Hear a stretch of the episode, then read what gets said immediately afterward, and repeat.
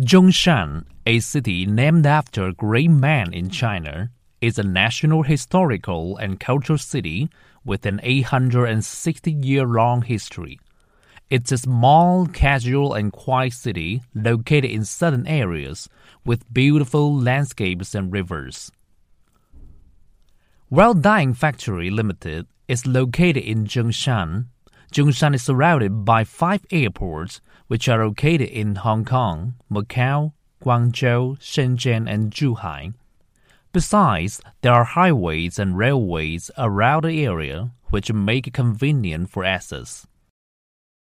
World Dyeing is set up in 2001, occupying most of the superior areas in the Zero River tributary of Pearl River Delta. The company covers 500 acres, where factory buildings and living services even cover an area of 230,000 square meters. World Dyeing is a one-stop manufacturing corporation from knitting, dyeing, and finishing, with an annual production of about 120 million pounds. World Dyeing have also won several awards, such as Provincial Environmental and Faithful Corporation, City Class A Taxpayer, Printing and Dyeing Industry Certified Corporation Award, etc. for many times.